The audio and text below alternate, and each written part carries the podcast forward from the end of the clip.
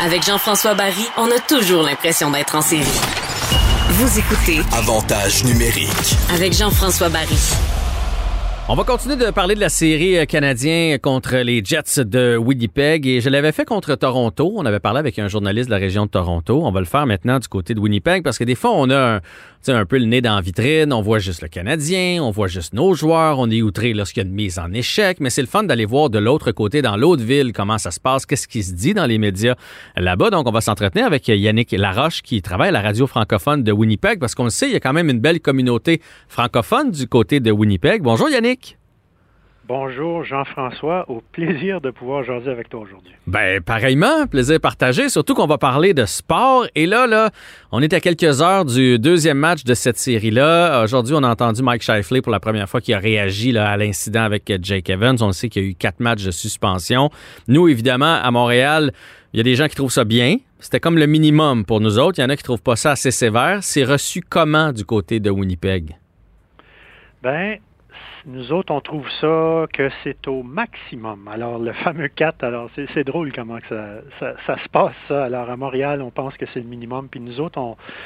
Puis les gens citent le fait qu'il n'avait jamais été suspendu, jamais mis à l'amende, c'était quand même un joueur étoile. Puis il faut Mhm. avouer là, que du côté du département de sécurité des joueurs, il y a eu un énorme montant de, de- de manque de constance. on Ah oui.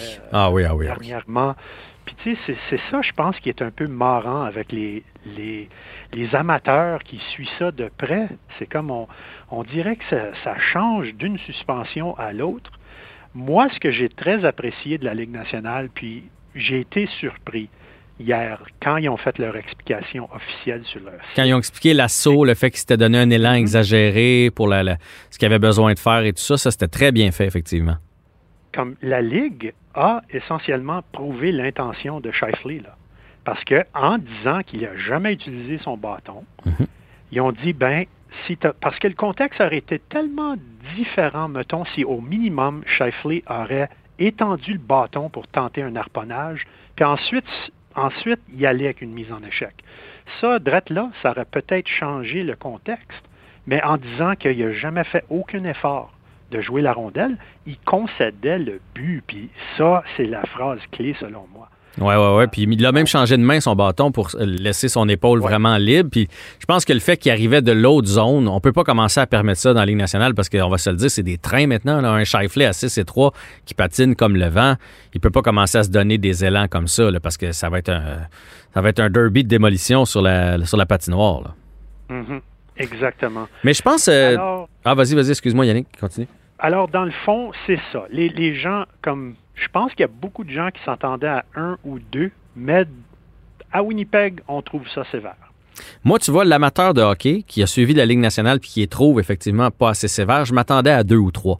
Fait que l'amateur de hockey est surpris et content que ce soit quatre.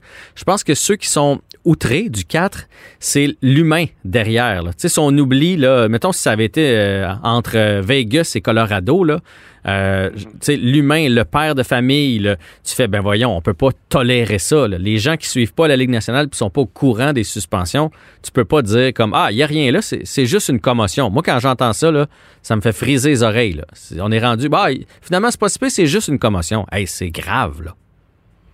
Mais je pense que la clé dans tout ça, c'est c'est la nature du biaisé du partisan. oui, ça, c'est sûr.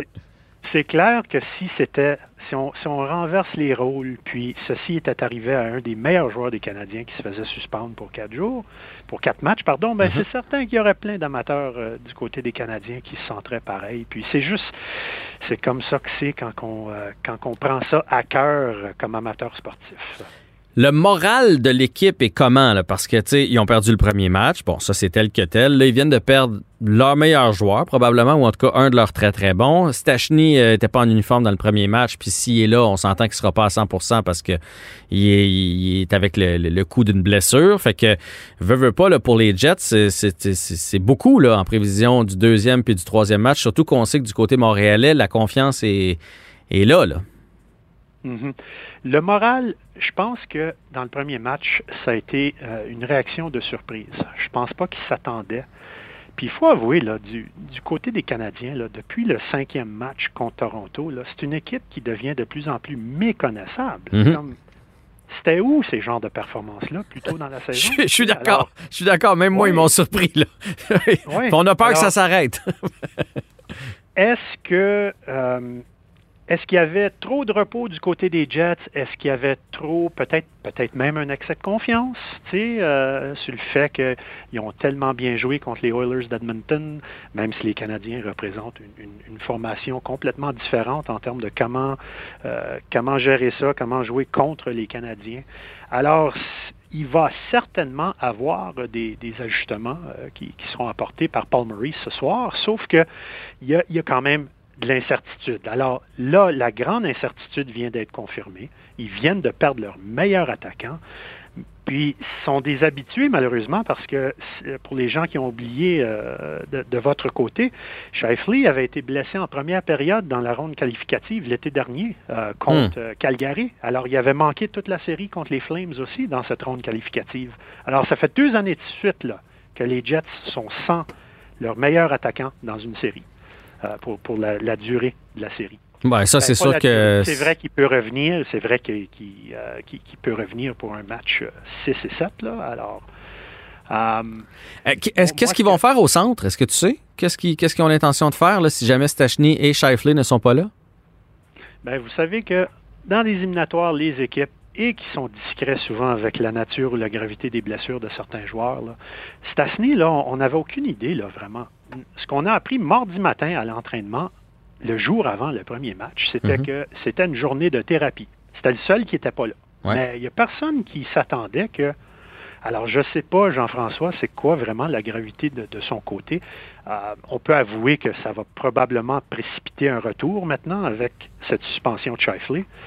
Euh, ils ont quand même Blake Wheeler, faut pas oublier, c'est un vétéran, puis c'est quand même un joueur qui a déjà joué au centre. Dubois. Même chose avec Pierre-Luc Dubois. Mhm. Alors, ils ont, des options au centre euh, pour les deux premiers trios, mais trompez-vous pas, là, Shifley, c'est de loin le meilleur attaquant des Jets. Ah oui, ben, Même si Healers a une très bonne saison et Carl Connor aussi. On a beau le tester présentement, c'est un gars que je prends régulièrement dans mes poules puis que je trouve euh, c'est un beau c'est un beau joueur de hockey là, ça je j'enlève pas le contraire. Est-ce que dernière question, est-ce qu'à Winnipeg on a jasé un petit peu de votre défensive qui est un peu grande mais lente? Là on a pu voir euh, euh, Suzuki, on a pu voir Byron, on a pu voir Cofield qui, qui ont de la vitesse de notre côté, donner des mots de tête quand même un peu à votre défensive. Oui, alors encore une fois, ils ont le, montant de, de surnombre qu'ils ont accordé aux mhm. Canadiens, puis avouons-le, c'est quand la dernière fois que Shea Weber est parti en... En, breakaway! On a tous été surpris, lui le premier, je pense, d'avoir euh, Shea Weber seul devant le gardien, oui.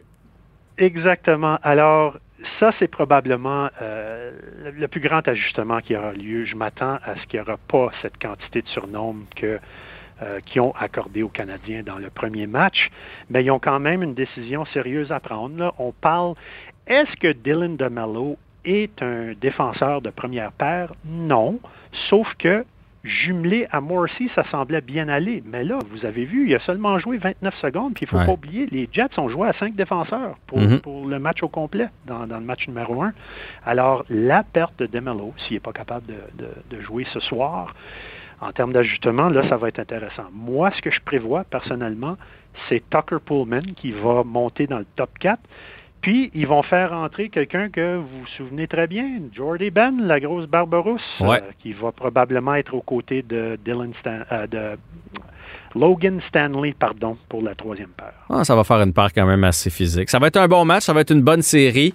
On va continuer de suivre ça. Puis si jamais la semaine prochaine, on est rendu à un sixième ou septième match, on se reparlera peut-être, Yannick ben, ça serait toujours mon plaisir n'importe quand. Puis de passer un, Hey, on a un bon week-end, là, on a un match numéro 2 ce soir, puis ensuite un dos à dos, le vendredi, lundi. Alors, c'est pas le clavardage qui va manquer. Non, on a du hockey en, masse, en masse à se mettre sous la dent. Un gros merci à toi d'avoir pris le temps et salutations euh, aux gens de Winnipeg.